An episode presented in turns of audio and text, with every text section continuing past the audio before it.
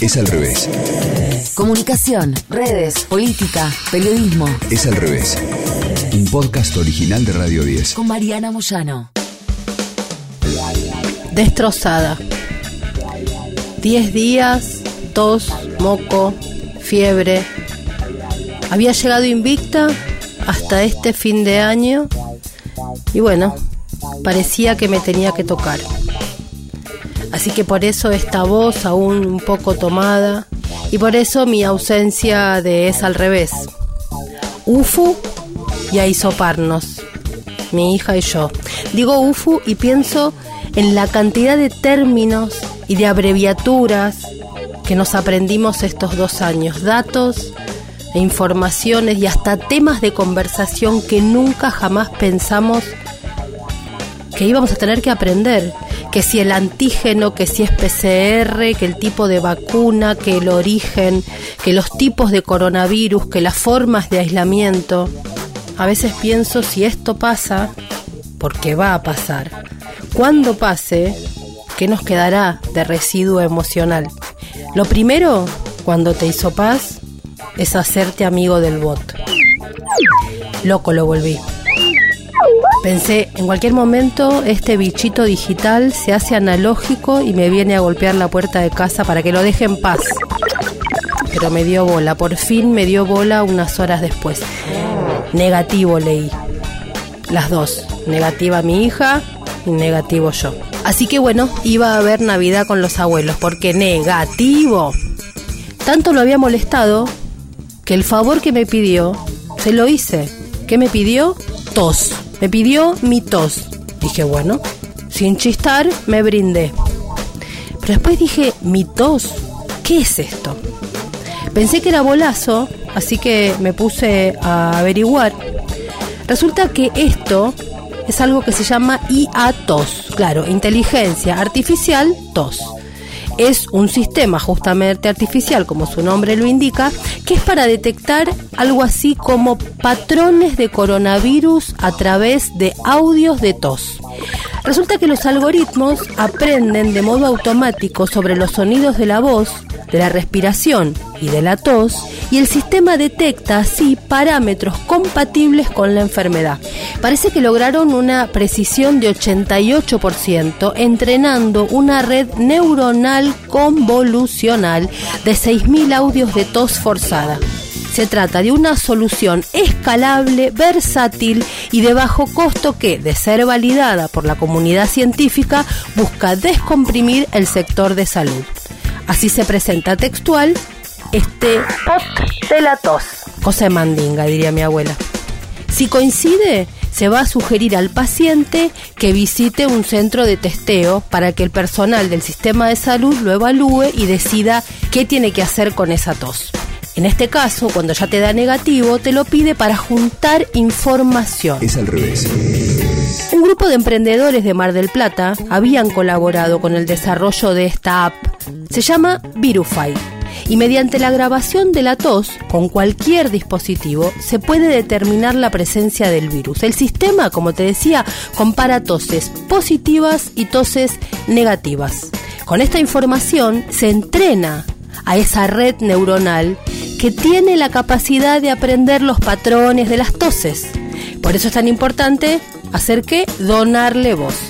Este tipo de aplicaciones se está usando en todo el mundo. COVID Sounds Up se llama una de la Universidad de Cambridge. Y se trata de aplicaciones desarrolladas en conjunto con expertos de datos, sistemas móviles, biofísicos, biólogos, especialistas en respiraciones, doctores en ciencias de la computación, analistas de inteligencia artificial.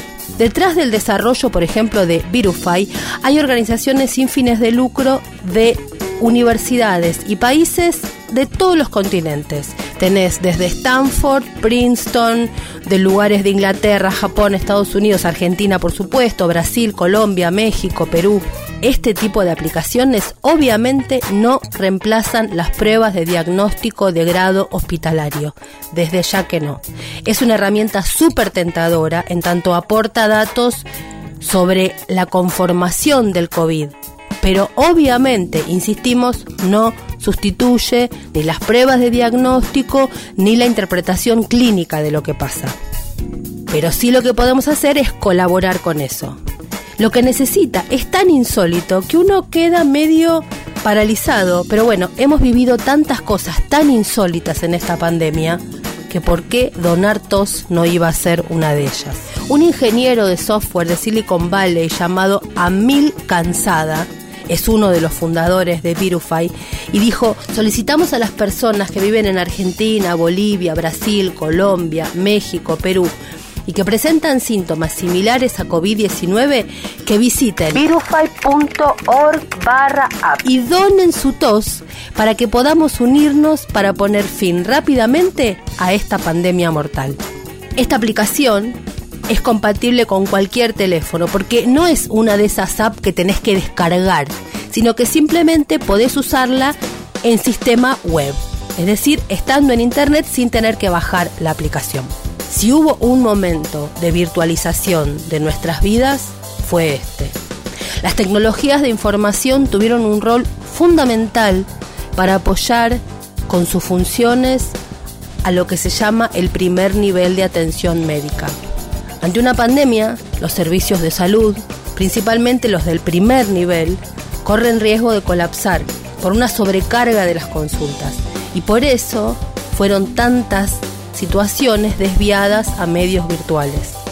Además de todo esto, la cantidad de aplicaciones convertidas en centrales durante la pandemia, como por ejemplo las videollamadas, el Google Meet, el Zoom, pero encima de eso hubo algunas creaciones específicas desde la inteligencia artificial para la pandemia, además de la tos. ¿Repasamos algunas? ¿Te las vas acordando? Teníamos al principio de todo la que hacía el seguimiento y detección de los focos de infección en Asia los rastreos por GPS, los que eran de reconocimiento facial, los que informaban el riesgo de contagio a las personas, los que asistían al análisis de la evolución de la pandemia, los controles para quienes no cumplían las medidas de prevención, la alerta por los incumplimientos de la cuarentena, la atención médica remota, el contacto directo con especialistas de salud, los bots para información sobre el COVID. ¿Vos de cuáles te acordás? La pandemia le hizo ver hasta a los más necios,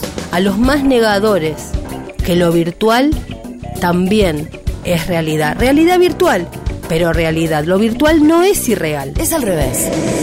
Al revés, es realidad también, pese a quienes aún no comprenden.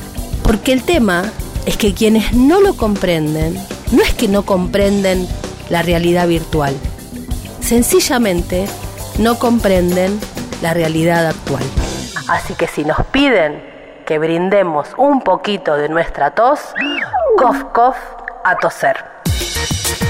Escuchaste Es al revés.